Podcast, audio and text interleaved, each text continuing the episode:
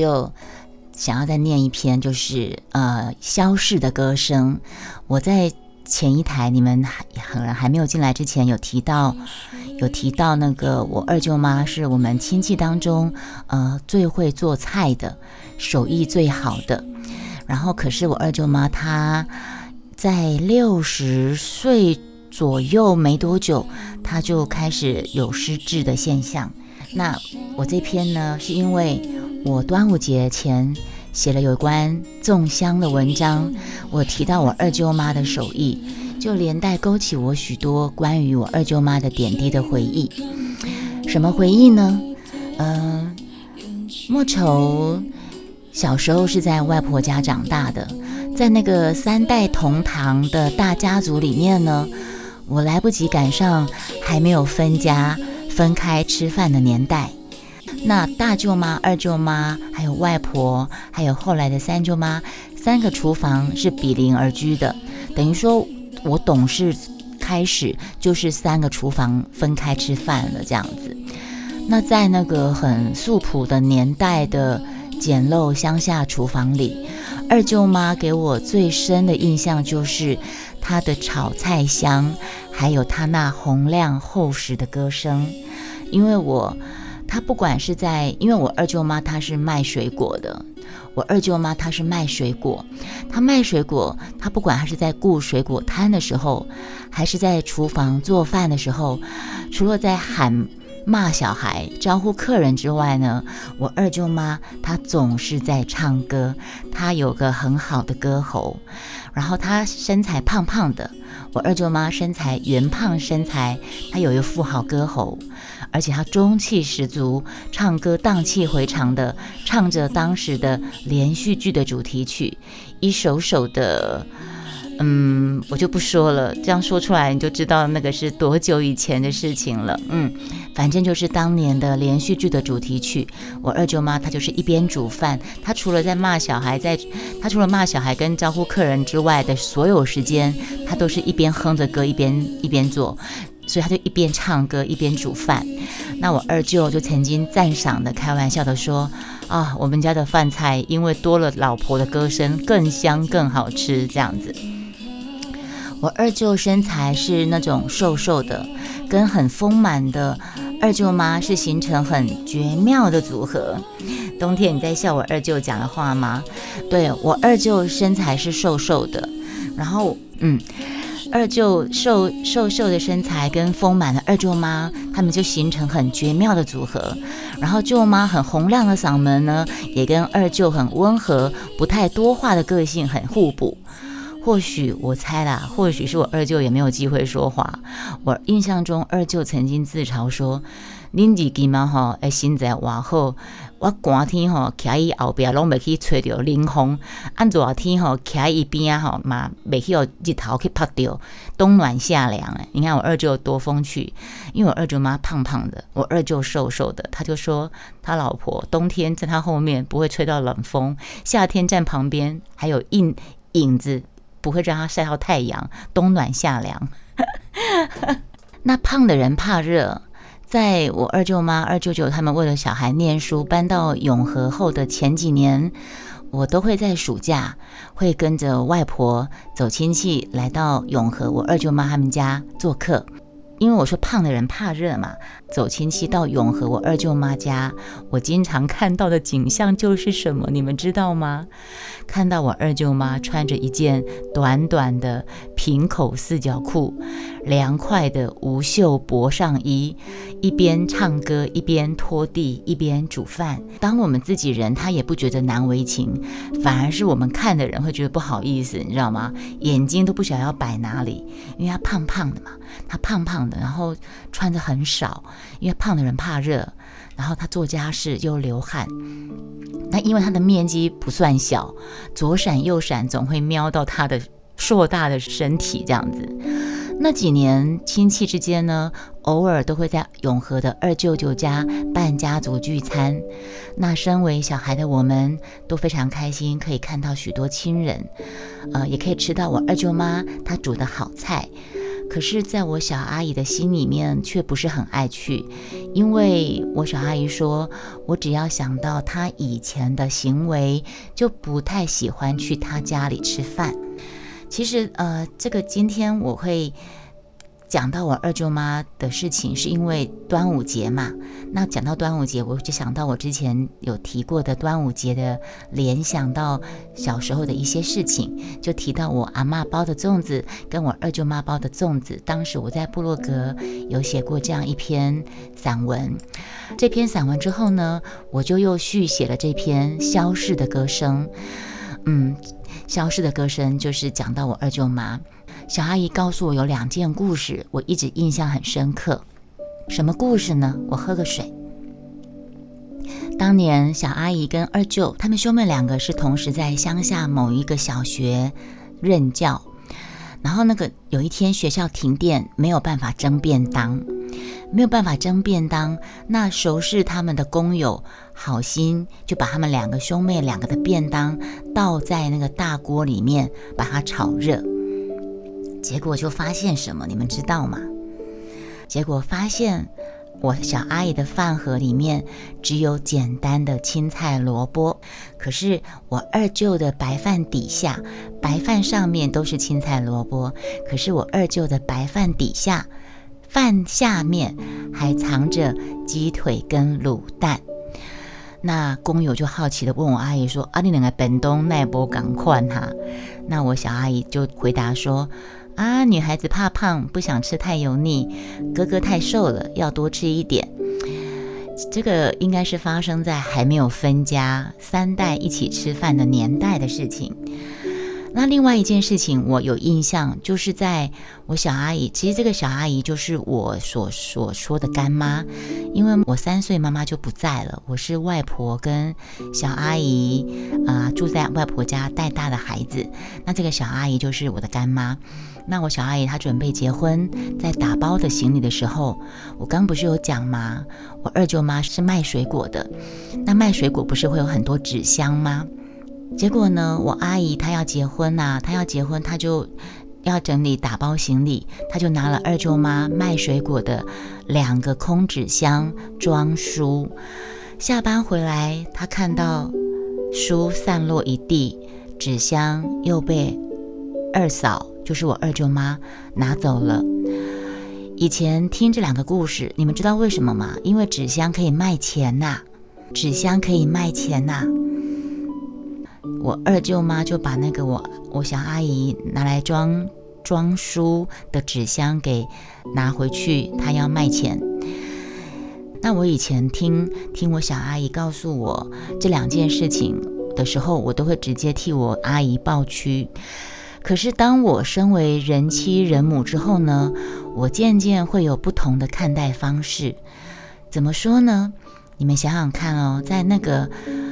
勾扎细呆，三代同堂，那么多人吃饭，僧多粥少的大家族环境里面，而且我二舅妈卖水果只是就是贴补家用嘛，主要是靠着我二舅一个老师的薪水，要养三个小孩，三个小孩再加上两个夫妻两个，等于一家五口，正职的薪水就是我二舅一个薪水，那他自己是卖水果。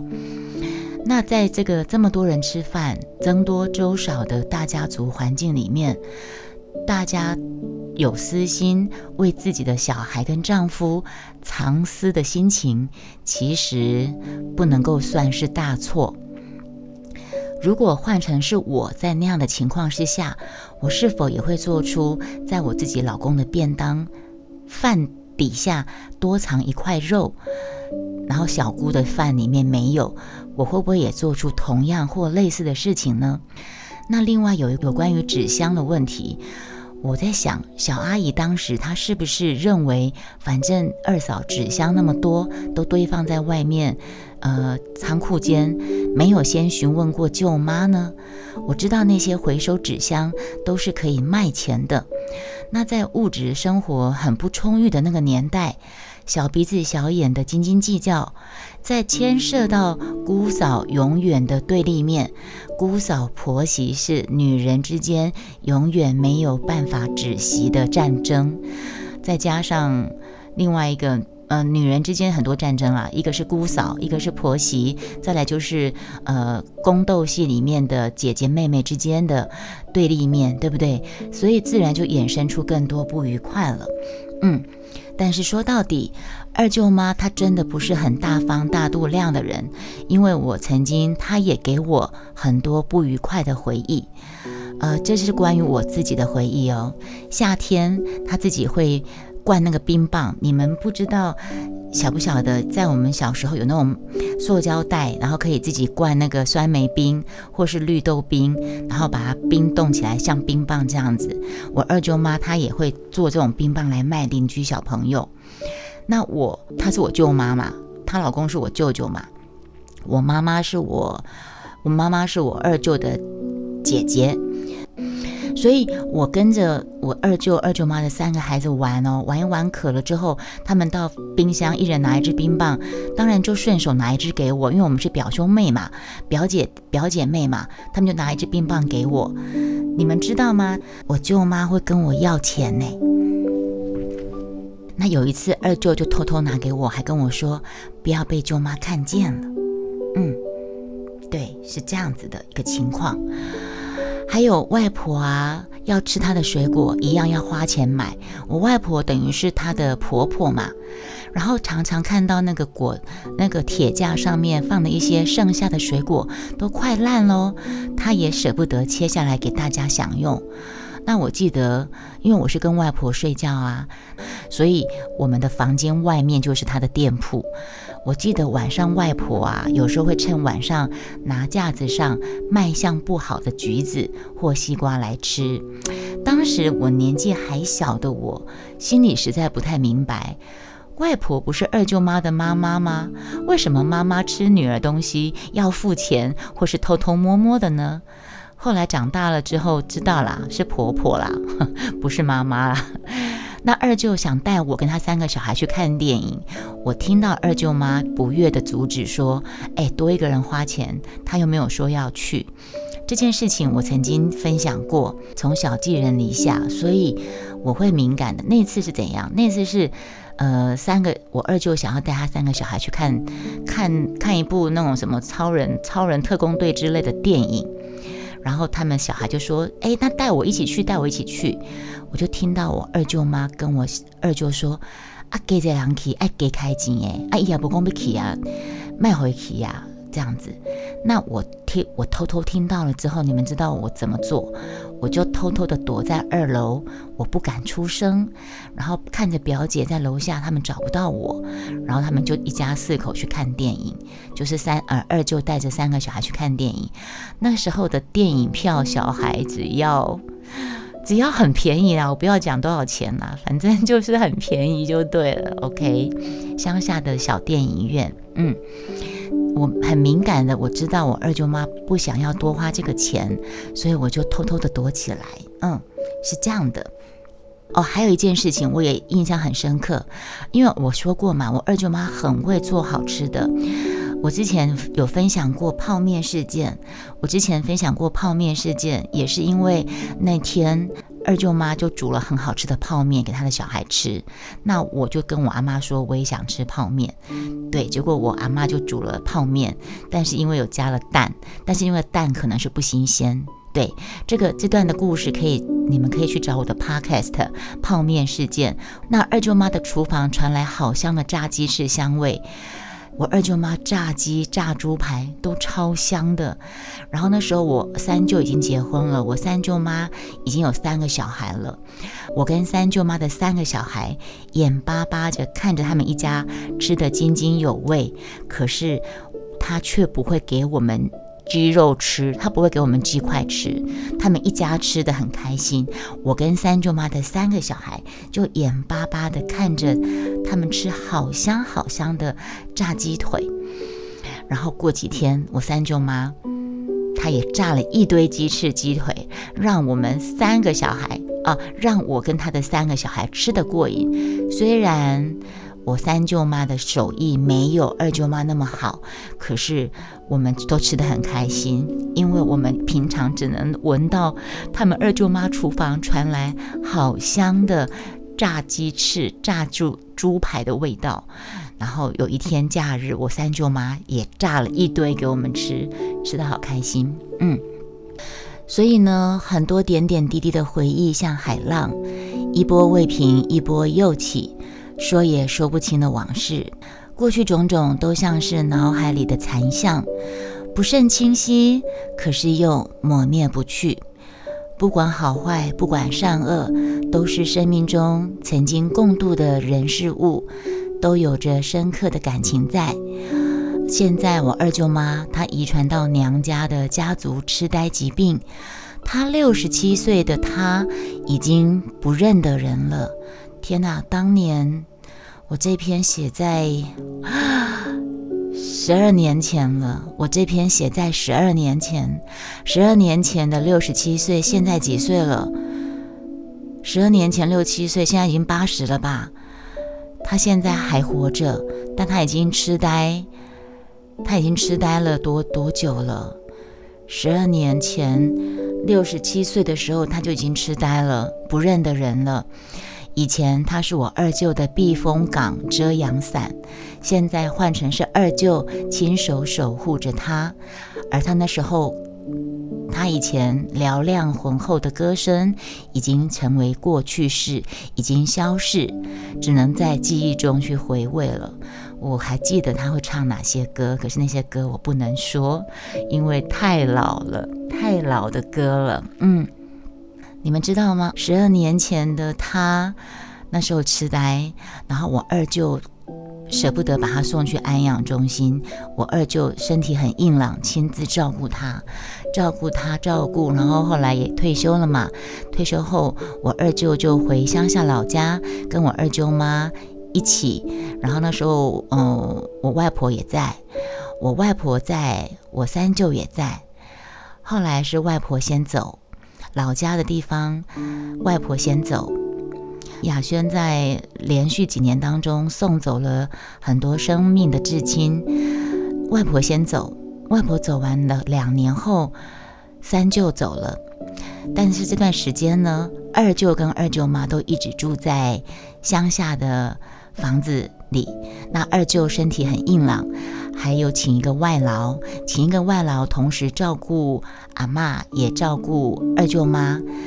我二舅好好的一个人在后面后花园拈花惹草，手去割到那个盆栽破伤风，没有好好的处理，两三天发烧，以为是感冒，没有注意，第四天送到台北国泰医院，已经败血症。送到台北医院国泰医院，等于说他发烧了第四天，送到台北国泰医院之后呢，进加护病房，第二天就走了。